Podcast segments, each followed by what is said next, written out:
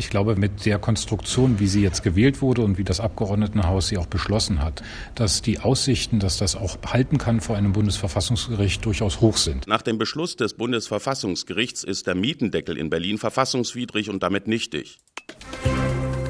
News Junkies. Was du heute wissen musst. Ein Info-Radio-Podcast. Fuck. Entschuldigung, aber dieses Bitte? Wort ist einfach wirklich ganz groß drin in meinem Kopf seit heute Vormittag. Ja, das geht vermutlich nicht nur dir so, sondern ziemlich vielen Berliner Mieterinnen und Mietern. Äh, denn ihre Mieten werden jetzt wieder steigen, das muss man sagen. Und ich muss sagen, ich habe Glück, weil ich habe einen Uraltvertrag. Tja, und ich habe seit einem Jahr eine Schattenmiete ja. und darf jetzt vielleicht sogar ordentlich nachzahlen, wenn es blöd läuft. Also klar, ich möchte kein Mitleid, ich bin das Risiko sehenden Auges eingegangen, alles gut, aber es ist trotzdem mega ärgerlich jetzt. Das glaube ich dir. Der Berliner Mietendeckel, der ist gekippt. Natürlich unser Thema heute am 15. April des Jahres 2021. Ein Donnerstag ist das, ja. wenn ich mich nicht vertue. Mhm. Ja, und wir äh, sind wieder Jens Lehmann und Katharina Hopp. Hi. Tag. Die Debatte um diesen Berliner Mietendeckel, die ist ja in den vergangenen Monaten derart emotional geführt worden. Äh, manchmal habe ich das Gefühl, das war fast schon hysterisch. Und was wurde nicht alles auch in dieses jetzt gefallene Urteil des Bundesverfassungsgerichts und vor allem dann seine Begründung hineingeheimnist, als ob da wirklich alle emotionalen Argumente sich noch einmal entladen würden. Ja, Pustekuchen. Es ging auf ja. einmal wirklich richtig erstaunlich schnell. Und Karlsruhe hat halt auch das gemacht, was es am besten kann. Gar nicht weiter auf diesen ganzen emotionalen Gedöns Gedöns rein, sondern ganz konsequent die Rahmenbedingungen checken, so wie es eben auch in den Klagen der mehr als 280 Bundestagsabgeordneten von Union und FDP und von mehreren privaten Unternehmen und Vermietern stand. Naja, und unser Mann in Karlsruhe, der heißt Klaus Hempel, der ist auch sehr nüchtern und der fasst das Urteil so zusammen. Der entscheidende Punkt, nach Ansicht der Verfassungsrichter habe das Land Berlin für das entsprechende Gesetz keine Gesetzgebungskompetenz gehabt, hätte es also nicht erlassen dürfen. Für das Mietrecht sei ausschließlich der Bund zuständig. Der Bund habe im bürgerlichen Gesetzbuch das Mietrecht abschließend geregelt, deshalb dürften die Bundesländer keine eigenen Gesetze erlassen. Das ist doch mal deutlich. Berlin hat da gesetzgeberisch also nichts zu suchen, ob der Hauptstadt nur die bundesweiten Regelungen gefallen oder nicht. Im Bund, wir erinnern uns, gilt ja schon seit 2015 eine Mietpreisbremse. Die ist in den letzten beiden Jahren auch nochmal nachgebessert worden. Und die gilt jetzt natürlich auch in Berlin wieder weiter, Klar, wie auch ja. immer. Ne, also bei der äh, Wiedervermietung in einem angespannten Wohnungsmarkt, was nun mal das ganze Stadtgebiet ist, ja. darf die Miete höchstens 10 Prozent über der ortsüblichen Vergleichsmiete liegen. Wann ein Wohnungsmarkt angespannt ist, das entscheiden die einzelnen Bundesländer. Das dürfen sie, aber eben nicht mehr. Das hat hat Karlsruhe jetzt klargestellt. Ich bin auch mal so ein bisschen angespannt. Aber äh, interessant fand ich auch, dass es überhaupt keine mündliche Begründung in Karlsruhe gab. Also kein alle stehen auf, Richter kommen im Gänsemarsch rein, setzen wir ein geheimes Signal, irgendwie die lustigen Hütchen ab, im Namen des Volkes, los geht's. Äh, das gab's gar nicht. Da hatte ich mich so drauf gefreut. Ja, aber das, du als alter Theaterfan. Ja, eben, eben. Große Geste. Aber das sagt unser landespolitischer Korrespondent Thorsten Gabriel, das wäre in diesem Falle einfach too much gewesen. Wenn man die Begründung kennt, dann ist relativ klar, dass den Richterinnen und Richtern einfach bewusst war, da geht einfach nichts. Da müssen wir gar nicht großartig drüber reden. Die Entscheidung ist, wie man hört, auch 8 zu 0 gefallen. Also da gab es auch gar keinen Zwist zwischen denen. Berlin hat da ein paralleles Mietrecht geschaffen und das geht nicht. Und deswegen haben es die Karlsruher Richter eben auch für nichtig erklärt. Heißt, wir müssen jetzt quasi so tun, als habe es diesen Mietendeckel nie gegeben. Was hätten wir uns alles für Sendeminuten sparen können? Oh ja. Und ich mir an Rechnerei. Egal. In der Tat. Ähm, und das, obwohl sich doch der Senat hier in Berlin nach der Föderalismusreform so im Recht gefühlt hat. Ja, ja. also wir stellen uns das mal kurz bildlich vor. Da sitzt im Jahr 2019 ein Jurist im Wohnungsamt Pankow. Schön verstaubtes Büro und ja, so. Akten überall, Linoleum Aktenberge links, rechts. Ja. Vielleicht noch ein Pflänzchen im, im Fenster. Sehr trauriges Pflänzchen. Und der Mann heißt äh, Peter Weber und er liest so rum in den Unterlagen zur Föderalismusreform und er entdeckt ein Loophole, eine Gesetzeslücke. Wow! Tada. Heute muss man halt leider sagen, es war eine vermeintliche Gesetzeslücke. Aber die SPD war begeistert und hat sich super viel vorgenommen. Stimmt, fünf Jahre lang wollte man die Mieten auf dem Stand nämlich von 2019 halten. Zusammen mit der bundesweiten Mietpreisbremse wollte man nämlich so die immer schnellere Preisspirale stoppen. Vor allem die großen Wohnungskonzerne waren ja das Ziel dieser Aktion, mhm. also nicht die Kleinvermieter, die sich die Wohnung als Altersvorsorge angeschafft haben. Und dafür wurden also in einem ersten Schritt im Februar 2020 die Mieten von rund 1,5 Millionen Wohnungen in Berlin eingefroren. Im November mussten einige Vermieter dann sogar die Mieten in laufenden Verträgen absenken.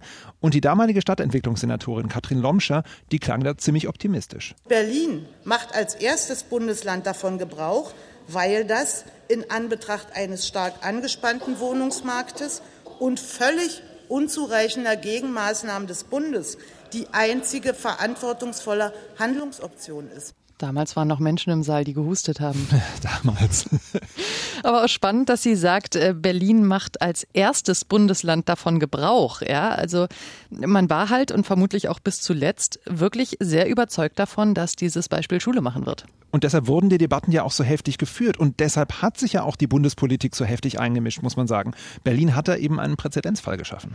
Ja, und der kam ja auch schon früh nicht besonders gut an. nicht bei der Opposition im Abgeordnetenhaus und auch nicht bei Union und FDP im Bundestag. Und die haben dann eben die Verfassungsklage eingereicht und gesagt, Moment, ihr dürft das doch gar nicht. Entsprechend sind jetzt natürlich auch die Reaktionen in den Reihen von FDP und CDU. Obwohl dann natürlich auch alle betonen, dass das jetzt für sie überhaupt kein Grund ist, den Sekt aufzumachen. Denn dafür ist das halt zu tragisch für die Mieterinnen und Mieter, sagen sie. Nachtreten in Richtung Senat, das muss aber natürlich trotzdem sein. Stellvertretend hören wir jetzt mal Marco Buschmann von der FDP. Das hat die gesamte seriöse Rechtswissenschaft im Prinzip zu ganz, ganz herrschender Meinung so prognostiziert. Und zwar nicht erst als das Gesetz in Kraft trat, sondern schon während der Berliner Senat den Anlauf dazu genommen hat. Darüber hat er sich hinweggesetzt, weil er sich inszenieren wollte als Retter in der Not und zwar auf dem Rücken derjenigen, die jetzt Probleme haben werden, mögliche Nachforderungen bezahlen zu müssen. Das war unverantwortlich und zwar in baupolitischer, aber auch sozialpolitischer Hinsicht. Tja, und jetzt gucken also viele Mieterinnen und Mieter in die Röhre. Entsprechend groß auch heute die Empörung auf der Straße. Inforadio hat direkt heute Vormittag eine Reporterin rausgeschickt und es wirkt so nach allem, was sie reingeschickt hat. auf jeden Fall, da kam Tönen, sekündlich was. Die konnte sich gar nicht retten vor Leuten, die in ihr Mikro sprechen wollten. Das hat man jetzt bei Straßenumfragen auch nicht so oft, diese Situation. Der Mietdeckel, der muss gemacht sein. Also sowas geht nicht. Wohnung ist so lebensnotwendig wie Wasser und Essen. Jetzt auch durch Corona haben viele auch keinen Job mehr. Und es ist halt unmöglich, ja, die Miete zu bezahlen. Bei mir waren es ca. 100 Euro im Monat. Ja, wenn das gekippt wäre, ich sage mal ein Rückschlag äh, für den sozialen Wohnungsmarkt bzw. für die aktuelle Lage. Das ist jetzt quasi der dritte Lockdown. Ich bin selbstständig. Wir müssen jetzt langsam anfangen, wieder Hilfen zurückzuzahlen. Kunden brechen alle weg und jetzt kommt das auch noch und jetzt ist halt die Frage offen, äh, muss man jetzt die Differenz zurückzahlen, die man jetzt über die Zeit gespart hat, weil das wird schon ganz schön wehtun. Ja, und wie teuer das wird, das ist tatsächlich noch nicht ganz raus. Da gibt es schon ein bisschen Unklarheit, kann man sagen. Allerdings. Klar ist die sogenannte Schattenmiete. Die gilt ab jetzt. Ja. Also das ist auch gerichtlich im Vorfeld Sie so. Sie tritt ins Licht quasi. Oh, das hast du so schön gesagt. Oder? Poetisch, aber leider scheiße. Also das ähm, wurde jedenfalls gerichtlich auch im Vorfeld so abgesegnet, dass Vermieter das machen dürfen. Also sie durften eine Summe in den Mietvertrag schreiben, die sie eigentlich haben wollen, eben diese sogenannte Schattenmiete und eine, die galt, solange der Mietendeckel Bestand hatte. Also die, die ich in den letzten elf Monaten seit dem Umzug gezahlt habe.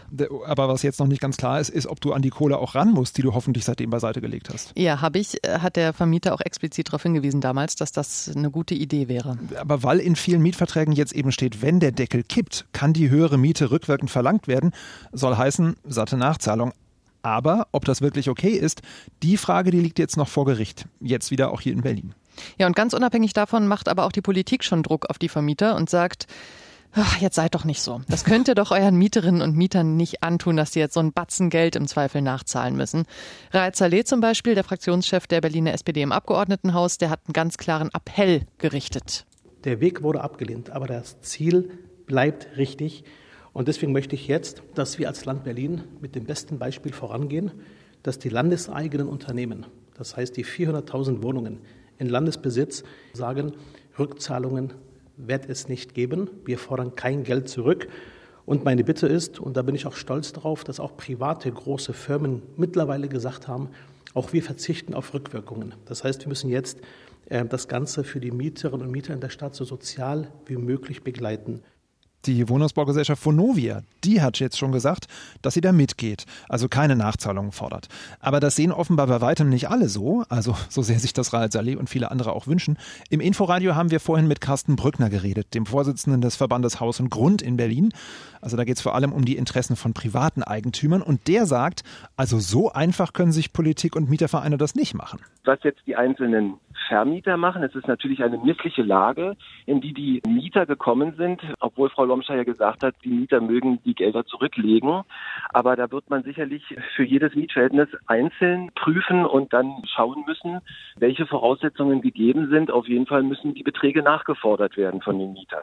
Also er sieht ganz klar die Mieterinnen und Mieter in der Pflicht, auf ihre Vermieter zuzugehen und das Gespräch zu suchen, mhm. wenn sie die Kohle halt nicht haben oder nicht alles auf einmal haben oder wie auch immer. Also da wird es wohl wohl viele Gespräche geben müssen. Auf jeden Fall. Gibt übrigens eine Umfrage, nach der etwa die Hälfte aller Betroffenen nichts zurückgelegt hat. Das ist schon ganz schön heftig. Ja, das ist dem Senat, glaube ich, auch bewusst, weil also er will am Dienstag in der nächsten regulären Sitzung beraten, wie es weitergeht und zwar vor allem, wie es sozial verträglich weitergeht. Das ist ja so dieses Schlagwort, was ja. jetzt groß Immer wieder heute. Gern genommen. Mhm.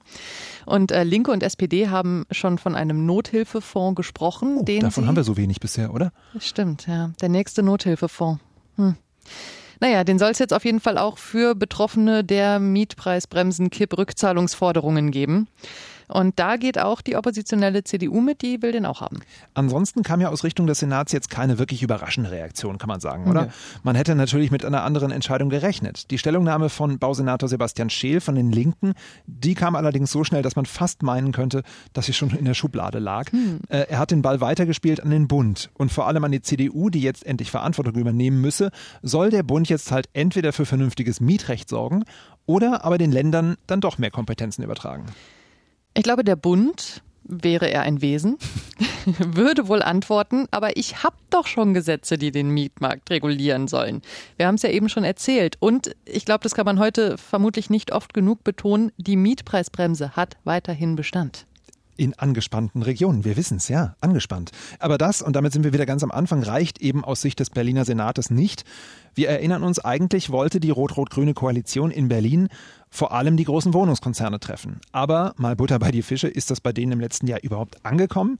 Hören wir mal, was unsere Wirtschaftsredakteurin Anne-Kathrin Mellmann herausgefunden hat. Für die Deutsche Wohnen war der Mietendeckel ein spürbarer Dämpfer in der Bilanz. Rund drei Viertel der Wohnungen im Besitz des Konzerns befinden sich in Berlin und für die sanken die Mieten um rund sechs Prozent. Auch Vonovia gehören viele Wohnungen in Berlin. Bei einem Drittel musste der Konzern die Miete deckeln.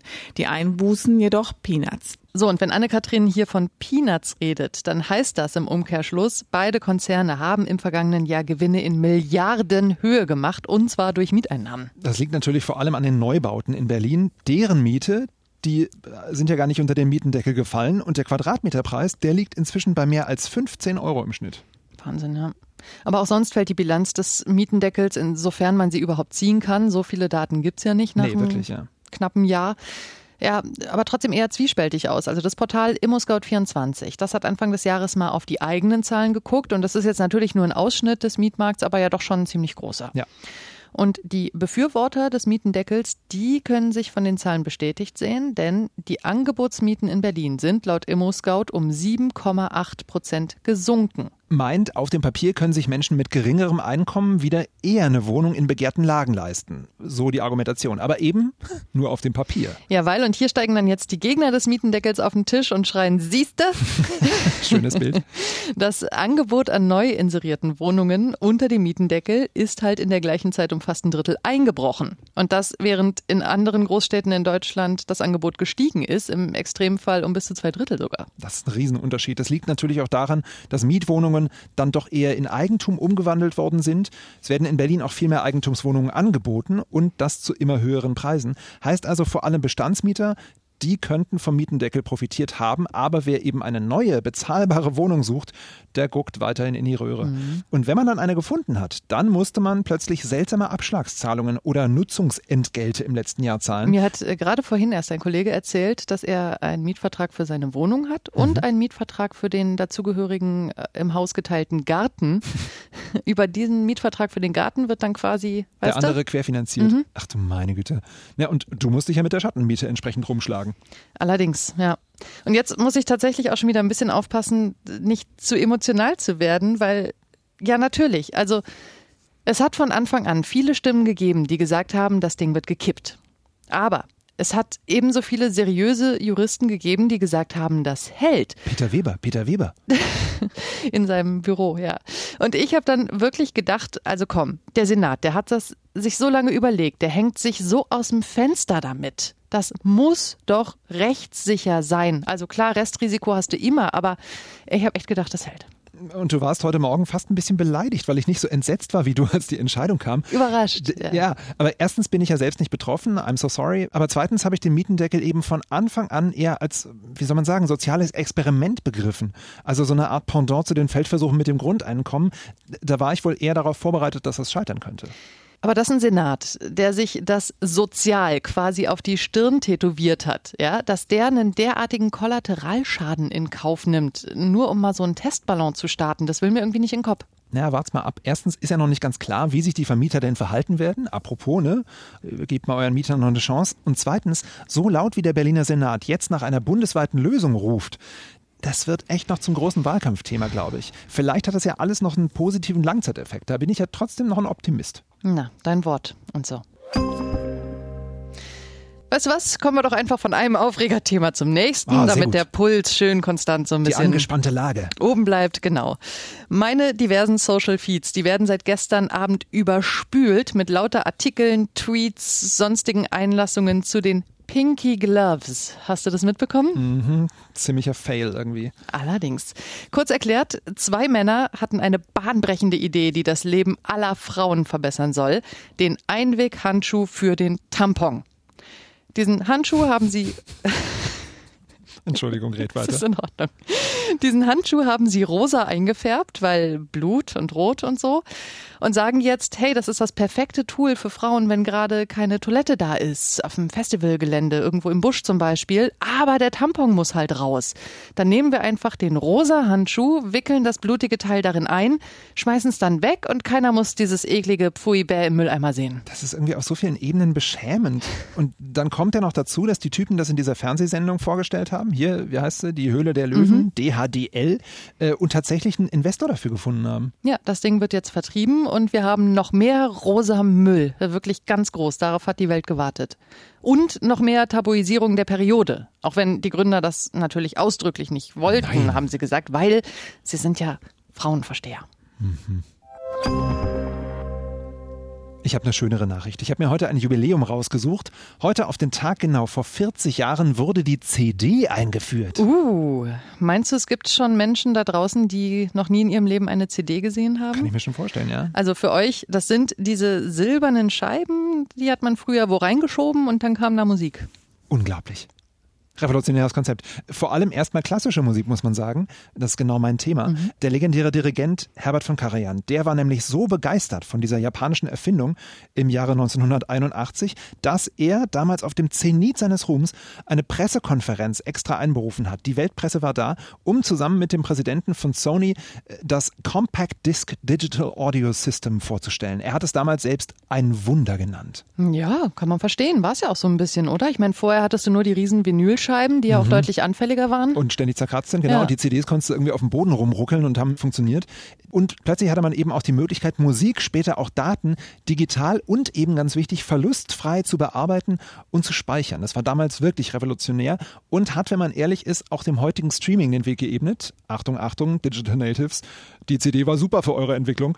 Aber weißt du denn, warum eine CD immer 74 Minuten umfasst? Ich wusste bis eben noch nicht mal, dass sie das tut. Ja. Nein, keine Ahnung. Super Geschichte, hat auch mit Herbert von Karajan zu tun, weil der ja so ein Tüftler-Nerd war und weil der in ständigem Austausch mit dem Sony-Chef war, hat er also irgendwann den Vorschlag gemacht, naja, wäre doch eigentlich super, wenn so eine CD ungefähr die Länge von Beethovens 9. Symphonie hätte. Also Okay. ist die CD, weil auch der Sony-Chef so ein Klassik-Nerd war, genau so lang geworden, wie ungefähr die längste Einspielung von Beethovens 9. Macht total Sinn, natürlich. Man hat sich überlegt, was ist das längste Tolle, was wir irgendwo draufbringen wollen? Ich meine, es gibt natürlich auch deutlich tollere und noch längere Geschichten. Ja, aber, aber Sie fanden das halt am tollsten. Ja, eben, genau. Die ersten jemals produzierten CDs waren dann allerdings eine Aufnahme von Strauß Alpensymphonie, nicht ganz so lang, natürlich mit Herbert von Karajan und The Visitors von ABBA. Nu, na, da hat sich ja in den folgenden Jahrzehnten dann zum Glück doch noch so ein bisschen was getan. Musikalisch auf jeden Fall. Wer weiß, vielleicht werden ja auch die News Junkies, dieses flüchtige Format für die Stöpsel in euren Ohren, auch irgendwann für alle Ewigkeiten auf CD gebannt. Wollen wir das wirklich? Natürlich. Okay, und was wir auch natürlich wollen, ist, äh, dass ihr uns abonniert. Das würde uns sehr glücklich machen. Oh ja. Lasst uns Likes da und schreibt uns auch gerne newsjunkies.inforadio.de. Wir lesen alles. Und wir hören uns morgen wieder. Tschüss. Tschüss. News Junkies. Was du heute wissen musst. Ein Podcast von Inforadio. Wir lieben das Warum.